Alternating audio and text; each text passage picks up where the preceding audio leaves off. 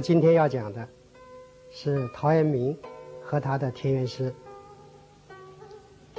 在中国古代，出现过很多杰出的诗人，他们以卓越的艺术创造，表现了中华民族的智慧和创造力。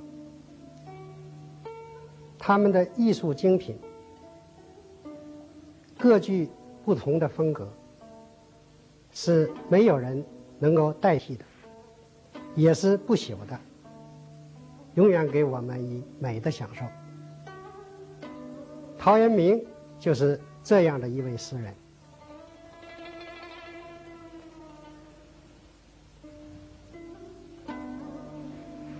他以田园诗著称，是田园诗的开山，在中国诗歌史上独开一派，就是田园诗派。从他以后，凡是写田园诗的，没有不受他的影响。他的具有高度艺术造诣的田园诗，可以说是我们中国诗歌园地里面的瑰宝。我的本意就是想谈谈他的田园诗。谈谈他的田园诗的特点、艺术造诣和艺术风格。但是这些内容和陶渊明这个人关系实在太密切了。可以说，如果不了解陶渊明这个人的特点，就很难体会到他的诗的奥妙。谈诗就必须谈人，所以就成了现在这样的题目：陶渊明和他的田园诗。这样，我们也就分两次讲。这一次先谈陶渊明其人，下一次我们再来谈陶渊明其诗。唐代有一位著名的诗人，叫孟浩然。他是唐代山水田园诗派的代表诗人之一。有一次，他在盛夏的季节，回到了他乡居的田园南园，写一封信给他京城里的老朋友。大概他在自己的田园生活当中，体会到了陶渊明田园生活里的妙趣，不禁对陶渊明表现了由衷的倾慕。他在诗里面说：“常读高士传，最佳陶征君。日耽田园去。”自谓西黄人。《高士传》是一部书名，内容记载古代高陶一世的高人隐士的事迹。陶征君就是陶渊明。古代把拒绝接受皇帝征召的人称作征士。陶渊明曾经拒绝。晋安帝的征召，所以也是一位征士。称为征君，是一种尊称。孟浩然说，他读了《高士传》，历览了古代高人隐士，但是他最嘉许的、最倾心的，就是陶渊明。什么东西？使孟浩然如此对陶渊明倾心呢？就是下面诗里所说的：“日耽田园去，自谓西黄人。”整天陶醉在田园生活的意趣里面，自称是西黄时代的老百姓。丹就是沉溺、入迷；西黄就是伏羲氏传说中的远古的帝王。这里就代表一个远古的时代。这里值得注意的是，陶渊明所迷恋的是田园趣，是田园生活里面的一种意趣和妙趣，而这种趣是和西黄人联系在一起的。也就是说，和古代人的那样一种生活情态联系在一起的。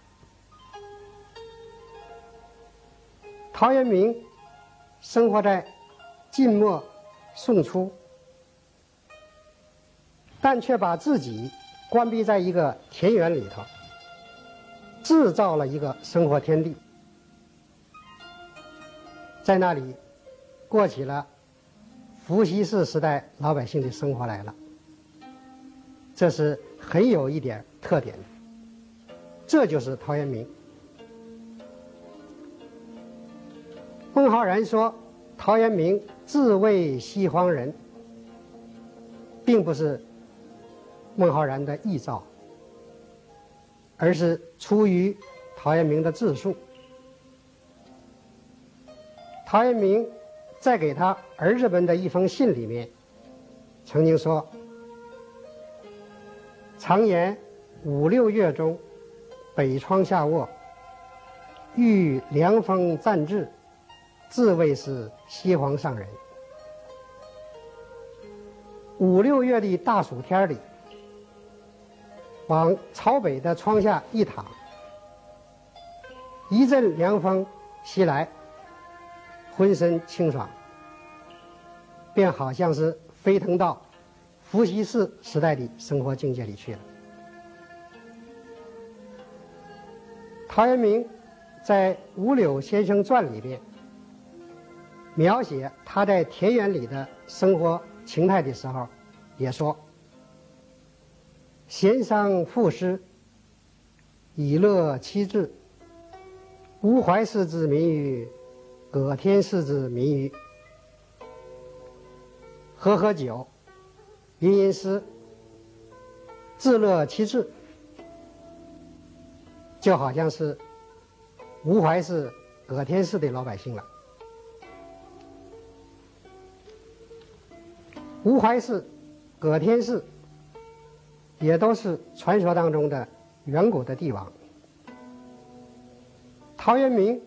做伏羲氏的老百姓也好，做吴怀氏的老百姓也好，做葛天氏的老百姓也好，就是不做晋宋当时的百姓。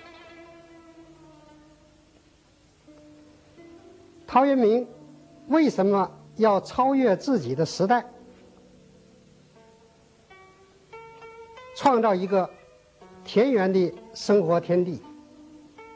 在那里头，做上古之民呢？这就是值得我们注意和分析的地方。陶渊明字叫元亮，还有一个名字叫陶潜，他是浔阳柴桑人，就是现在江西省。九江市南部的一带地方，这是一个风光宜人的江南水乡。从陶渊明的住处往南望，还可以看到秀逸挺拔的庐山。陶渊明把它称作南山。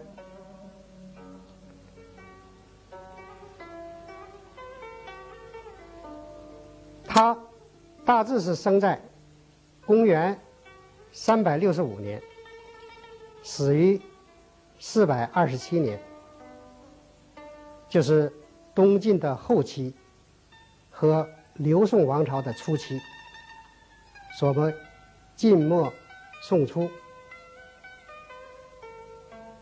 他和一般的知识分子一样，也曾经想做一番事业，有着所谓“大济于苍生”这样的念头。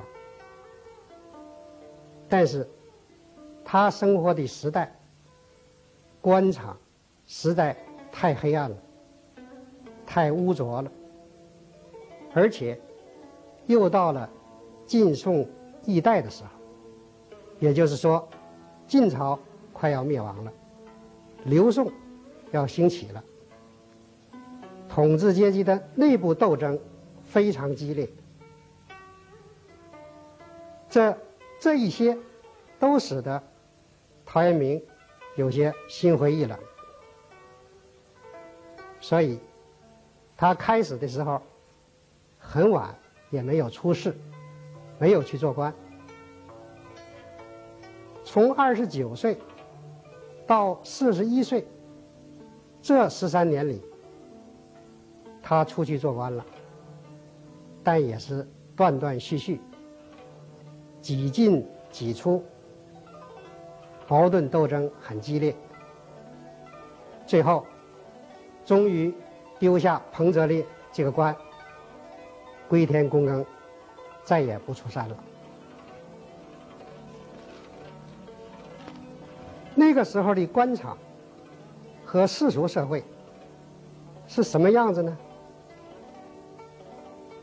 陶渊明在他《饮酒》这组诗里边曾经有过一些揭露。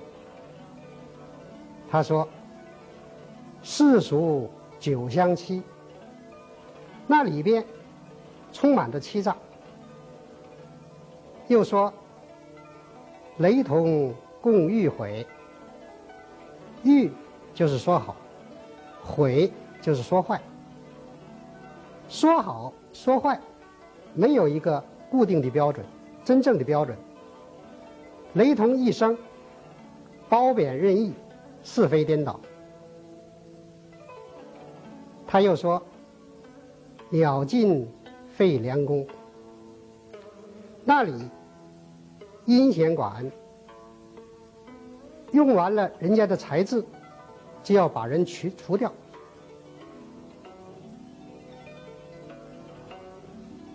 把这一切加以概括，高度的概括。我们要用一个字来表现，那就是伪，而没有真。人性都被扭曲和异化了，丧失了真，所以。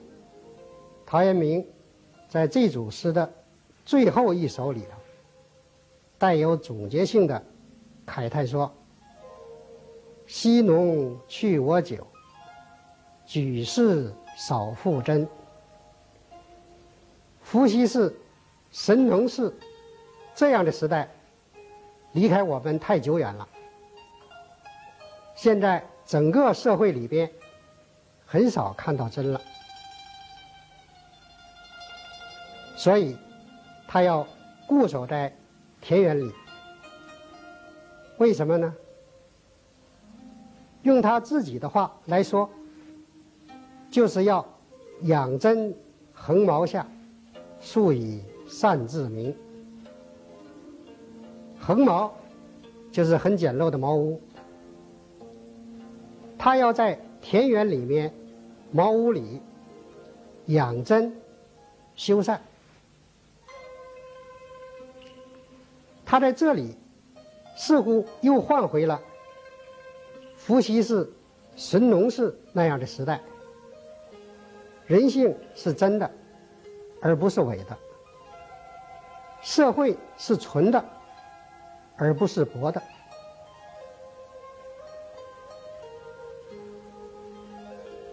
人们又都可以按照自己的本性，自由自在。自得自足的生活了，这就像他在《劝农》这首诗里面所描写的那种情景：悠悠上古，学出生民，傲然自足，抱朴含真。当时玄学流行，陶渊明受了玄学的影响，接受了老庄的自然主义这种思想，用道家的人性观和社会观来编织他和现实社会相对抗的那种理想的生活境界，就是一种真纯的生活境界。他在田园里边所追求的，就是这样一种生活境界。这也就是所谓“田园趣”。所以，对于陶渊明来说，田园就是他在污浊的官场和韦薄的世俗社会之外所开辟的一个。真纯的世界，是和现实截然对立的一个生活天地。陶渊明曾经在《桃花源记》里边提出一个桃花源的社会理想，在那个社会里边没有剥削，人人自食其力，人们之间的关系。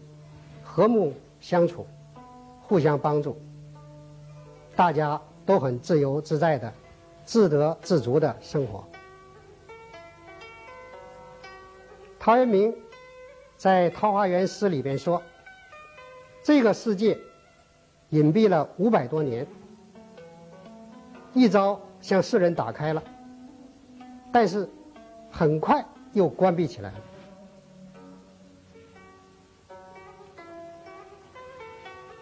为什么呢？陶渊明的诗里说：“淳朴寄一园，玄复还幽闭。”因为桃花源的世界是纯的，而现实世界是薄的。纯和薄是不同源的，不能够合并，所以敞开一下，又很快关闭起来了。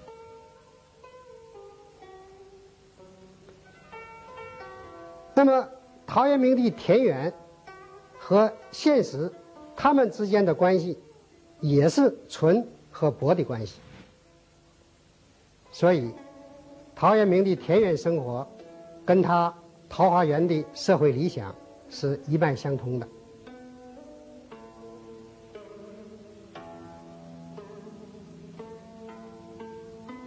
可以说，陶渊明的田园。就是现实的桃花源。那么桃花源理想呢，也就是陶渊明现实的桃田园生活的一种升华。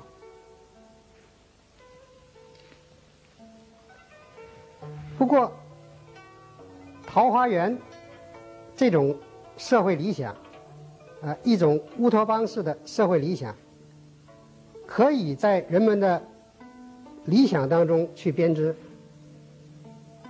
但是田园却是实实在在存在在当时的农村里面，怎么可能有桃花源那样一种生活境界呢？我们知道，在统治阶级很残酷的压榨之下。当时的农村是很困穷的，就连陶渊明这样的知识分子，所谓士这个阶层的人，也还是常常弄到夏日抱长饥，寒夜无被眠。夏天天很长，但是没有饭吃；冬天。夜很长，但是没有被子盖。可是陶渊明确实在田园当中拥有一个他自己很理想的那种生活境界。要了解这一点，我们就不能不谈到他的一种重义的生活态度。魏晋玄学提倡得意忘言，陶渊明接受了这种思想，他着重追求生活中的一种意趣。所谓“重在得意，而不拘其行迹”。比如说，史书上记载，他有一张琴，但是没有弦。可是他喝酒，喝得高兴了，则抚弄以寄其意。还要说：“但使琴中去。”何劳弦上声？只要体味到了琴中的趣，得了这个意，那是不一定要弦上的声音的。再比如说，他读书，他自己说：“好读书，不求甚解，没有会意。”便欣然忘食。读书，他并不追求对书的内容的全面的了解，而是从里面找他会心的地方。一旦有了会意，也就是说和他的心灵相应合了。他就高兴的，连饭也忘吃了。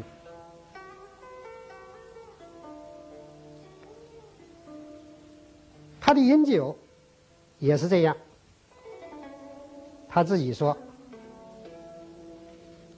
赤着百情远，从商忽望天。天启去此哉？认真无所先。”视着，就是刚一开饮，刚一开饮，百种事情全都排除掉了。从商，就是再喝上两杯，在喝上几杯以后，连天也不晓得了。那么。天还能离开人跑掉吗？当然不会，而是他已经进入了一种真的境界，所谓认真的这种境界。进到真的这个境界里头，就彻底归返自然了，就与道合一了。那么。在这种境界里头，就没有在先于他而存在的东西了。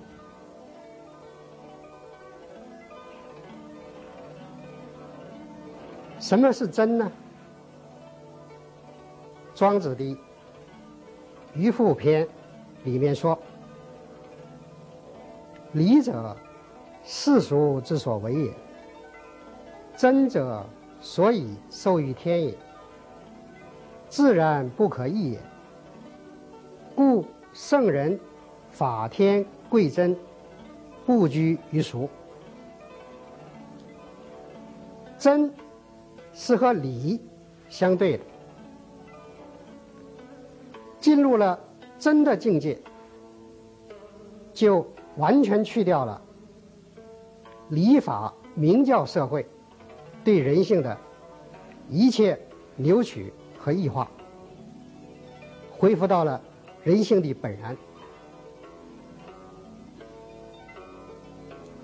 这就是陶渊明戒酒所得的意。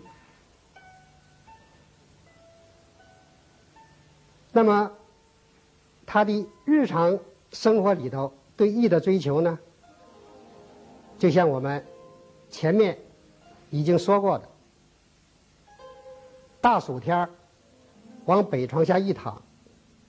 一阵凉风吹来，他便升腾到远古时代的社会里去。这个意，就使在北窗下高卧的陶渊明，一下子飞腾到远古时代的生活境界里去了。所以，陶渊明这种重义的生活态度，好像给他安上了一对翅膀，使他能够从精神上。精神上超越，跳出当时的农村现实，而进入一个他独自拥有的田园的生活天地，在那里体验着、品味着、享有着一种符合老庄自然主义原则的那种生活境界。尽管困穷的农村时时威胁他的这个境界，但是他总在精神中维护他，在诗歌里边歌咏他、赞美他。了解了这一点，我们就便于体会他的诗了，就能够体会他的诗的本质和奥妙。关于。陶渊明其人，我们就谈到这里。下一次，我们就来谈他的诗。谢谢各位，再见。